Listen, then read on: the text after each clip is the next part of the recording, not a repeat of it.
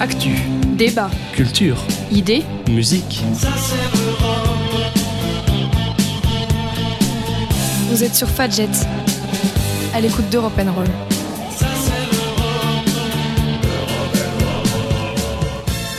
Bonjour à toutes et à tous, nous sommes le jeudi 16 avril 2020 et vous écoutez encore une fois Europe N confinement. Aujourd'hui J plus 30, c'est jeudi, on est donc dans la 31e journée du confinement.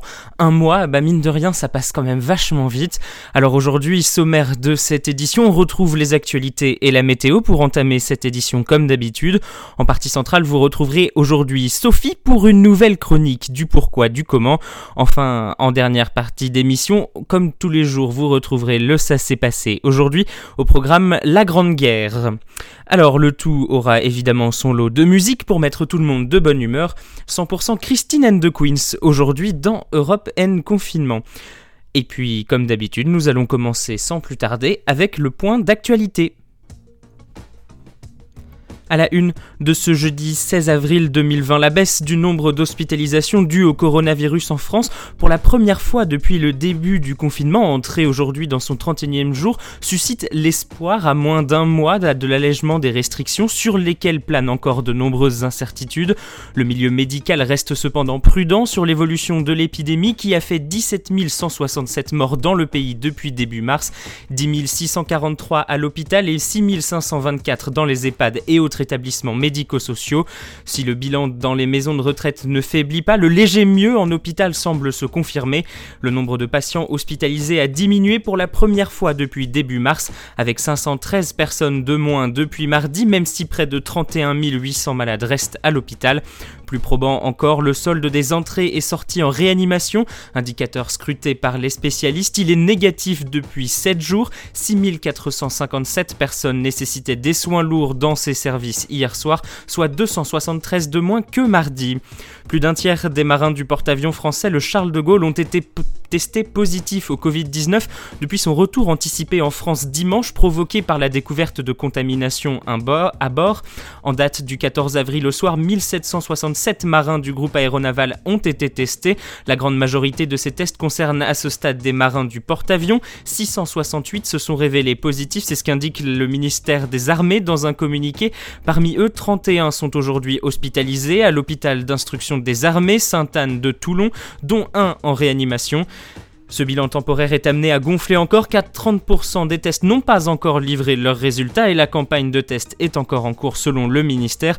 Le Charles de Gaulle est le second porte-avions contaminé officiellement dans le monde après le porte-avions américain USS Theodore Roosevelt dans le Pacifique. Le bâtiment nucléaire français et la frégate de défense aérienne qui l'accompagnait ont rejoint le port de Toulon dimanche avec deux semaines d'avance après la découverte donc d'une cinquantaine de cas de coronavirus. L'origine de la contamination du porte-avions n'est pas encore connue. L'équipage n'avait pas été en contact avec un élément extérieur depuis une escale à Brest dans l'ouest de la France du 13 au 15 mars. Les marins avaient pu descendre à terre mais en respectant les gestes barrières et l'interdiction des rassemblements de plus de 100 personnes. Donald Trump a promis de livrer aujourd'hui sa feuille de route pour le redémarrage progressif de l'économie américaine mise à terre par le coronavirus et il a affirmé que les États-Unis, pays le plus touché au monde par la pandémie, voyaient des signes tangibles de son ralentissement.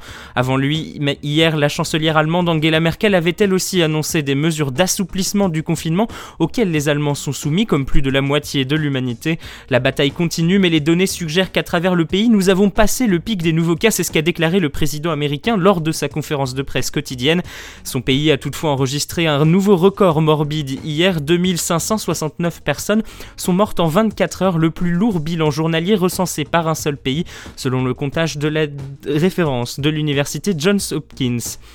Enfin, dans le reste de l'actualité, deux militaires ont été tués et cinq blessés hier lors d'un accident d'un appareil du 5e régiment d'hélicoptères de combat de Pau lors d'un vol d'entraînement dans le département des Hautes-Pyrénées. Il y avait sept personnes à bord, deux sont décédées, cinq personnes, blessées ont été évacuées. C'est ce qu'a indiqué la directrice de cabinet de la préfecture des Hautes-Pyrénées. Le cougar du 5e régiment d'hélicoptères de combat de Pau s'est craché dans un champ agricole au cœur d'une zone vallonnée et boisée près du village de Bouille-de-Vent à proximité du département du Puis il a pris feu. Cet hélicoptère de manœuvre qui peut à la fois transporter des hommes et du matériel réalisait un exercice dans la zone.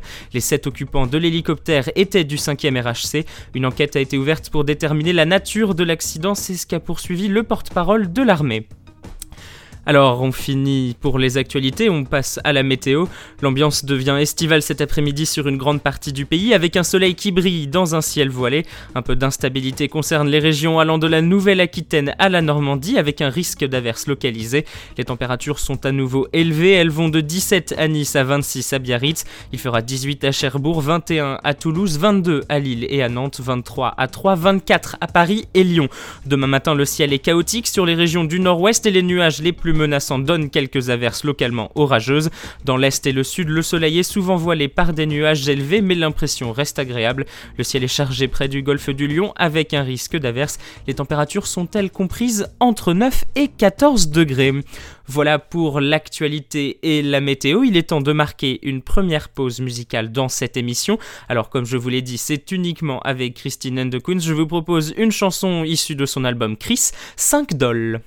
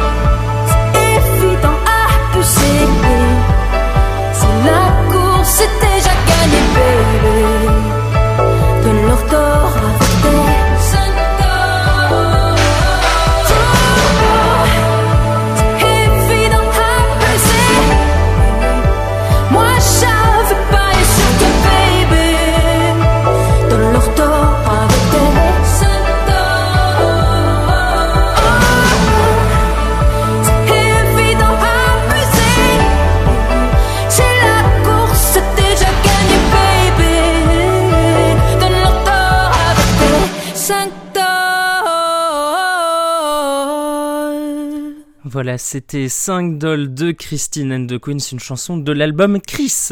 On arrive dans la deuxième partie de cette émission. On retrouve Sophie pour un nouveau Pourquoi du comment. Pourquoi je vis Pourquoi je meurs? Pourquoi je ris Pourquoi je pleure? Et alors aujourd'hui, on va parler soleil puisqu'il fait excessivement beau. Alors avant de vous mettre à bronzer sur votre terrasse, écoutez quand même Sophie. Bonjour Sophie. Bonjour à tous et à toutes, chers auditeurs et auditrices. Aujourd'hui, nous allons parler d'une question posée par Morgane. Pourquoi a-t-on la peau si rouge quand on attrape un coup de soleil?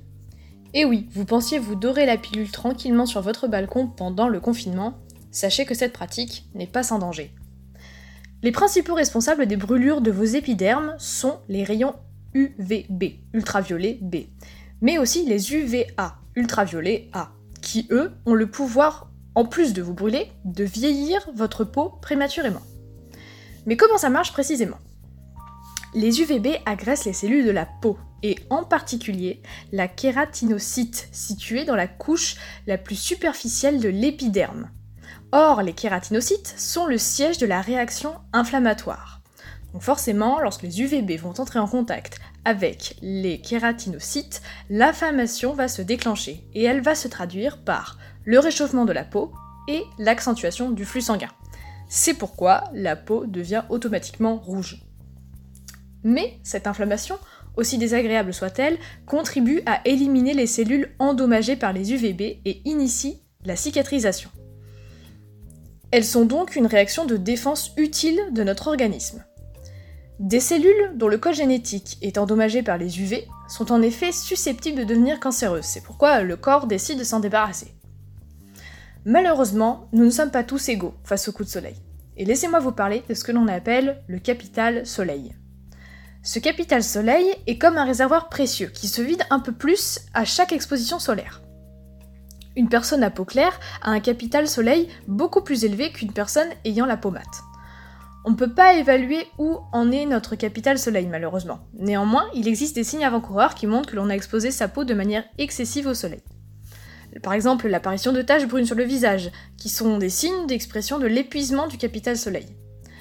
Un autre signe est l'apparition de taches blanches suite à un coup de soleil. Ce n'est pas dramatique, mais il faut y prêter attention. Alors cher Morgane, si tu as la peau claire, je te conseille de ne pas trop passer de temps au soleil, même si c'est tentant. On a déjà bien assez du Covid-19, on va quand même pas se rajouter un cancer de la peau. Sur ce, je vous laisse, chers auditeurs, en vous souhaitant un très bon confinement ensoleillé. Alors, on l'a entendu, on va évidemment profiter du soleil sur la terrasse, dans le jardin ou en sortant, mais attention, dans le périmètre requis et pas plus longtemps qu'une heure évidemment. On sort mais on se protège, casquette, lunettes de soleil et crème solaire évidemment. Comme dit Sophie, ce serait dommage de tomber malade maintenant. C'était donc le pourquoi du comment aujourd'hui. On va marquer une deuxième pause musicale tout de suite. On continue avec Christine and the Queens. Cette fois, on revient dans l'album Avant Chris, l'album Chaleur humaine. Je vous propose Nuit 17 à 52.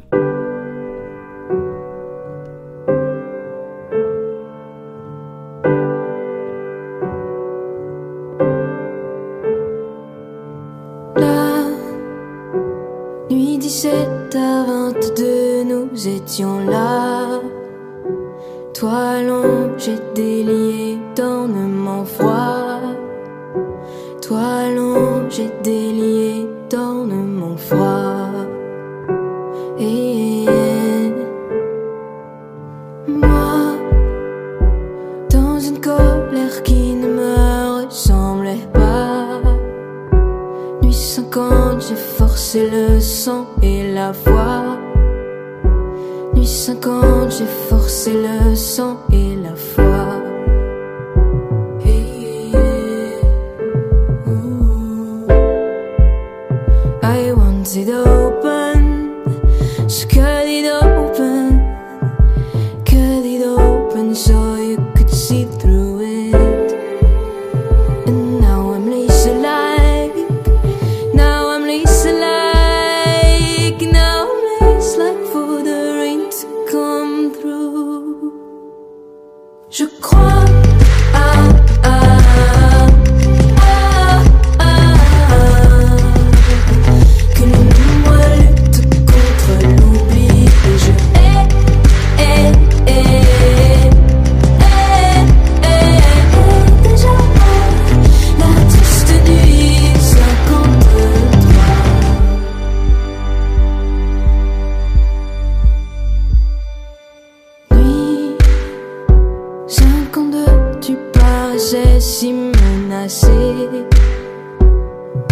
avide des vents qui venaient disperser, avide des vents qui venaient disperser.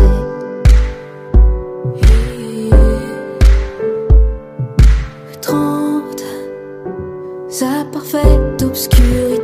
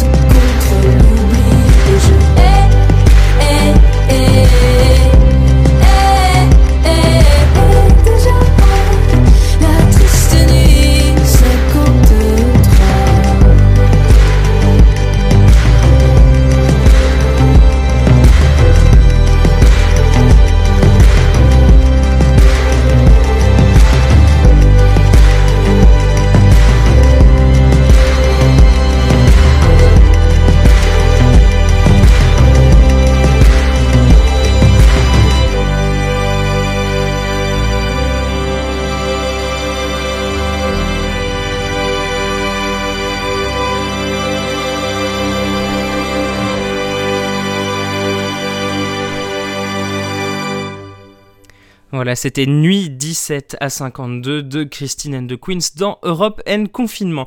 On arrive dans la dernière partie de cette émission. Vous savez ce que ça veut dire, c'est l'heure du Ça s'est passé aujourd'hui. Mercator, raconte-nous une histoire. Même deux histoires. Alors, ça s'est passé un 16 avril. L'armée française lance l'offensive Nivelle. Alors nous sommes le 16 avril 1917 en plein cœur de la Première Guerre mondiale. L'armée française lance une grande offensive en Picardie sur le chemin des dames. Mal préparée, mal engagée, elle va entraîner un profond ressentiment chez les soldats avec une reprise en main des questions militaires par le gouvernement. L'échec de l'offensive est consommé en 24 heures malgré l'engagement des premiers chars d'assaut français, une quarantaine d'entre eux. On n'avance que de 500 mètres au lieu des 10 km prévus, et ce au prix de pertes énormes, 30 000 morts en 10 jours. Le général Robert Nivelle, qui a, remplacé, le général Joffre à la tête des armées françaises le 12 décembre 1916, est tenu pour responsable.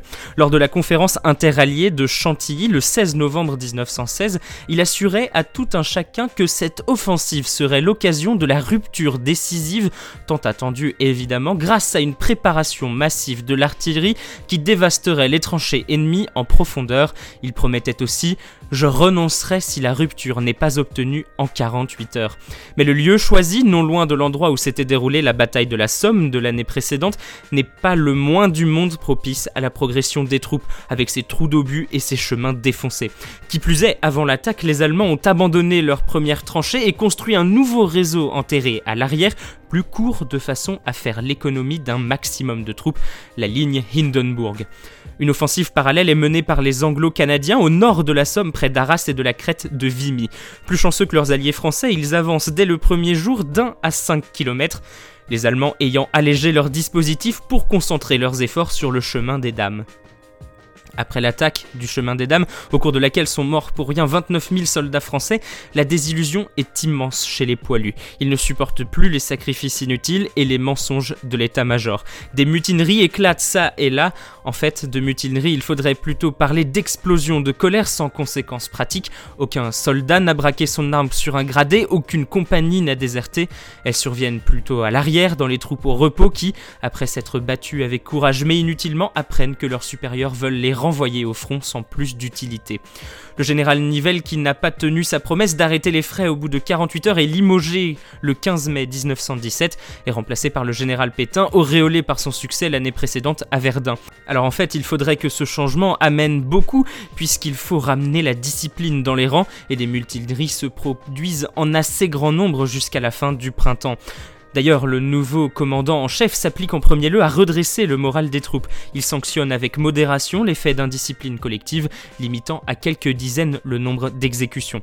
Et alors pour Nivelle, que s'est-il passé? Eh bien si son échec du chemin des dames a été sanctionné, comme je l'ai dit, il est limogé, il est envoyé en Algérie le restant de la guerre, ni sa compétence ni son honneur de soldat ne seront remis en cause. Au contraire d'ailleurs, puisque ses cendres seront transférées aux Invalides en 1931. Romain Roland a même exhumé des traits d'un article d'un journal allemand qui, après la guerre, mettait en valeur Nivelle en des termes dithyrambiques, écrivant que s'il avait gagné la bataille du chemin des dames, il aurait peut-être pu devenir le vainqueur de la guerre mondiale à lui seul, il en aurait eu la capacité si la chance avait été de son côté. Finalement, à quoi tient l'histoire? Mais alors d'où vient son image aussi déplorable? Bien finalement, c'est au début des années 60 que l'image de Nivelle en tant que général incompétent se forme. C'est l'époque où les mutineries de 1917 seront mises à l'honneur par de nombreux nombreux ouvrages, mais font également l'objet d'une première étude sérieuse. Nous sommes entrés dans l'ère du soldat victime, et le paradoxe de cette situation, c'est qu'elle va bénéficier à Pétain, qui lui avait su forger son image de grand chef magnanime. Alors voilà pour cette grande question historique, l'offensive du chemin des dames. Je vous invite évidemment, une fois que le confinement sera terminé, à aller visiter les différents sites que l'on peut voir en Picardie, en Champagne, évidemment, et dans le nord de la France pour visiter ces lieux de mémoire de la Première Guerre mondiale, le chemin des dames, évidemment, la crête de Vimy aussi avec le mémorial canadien.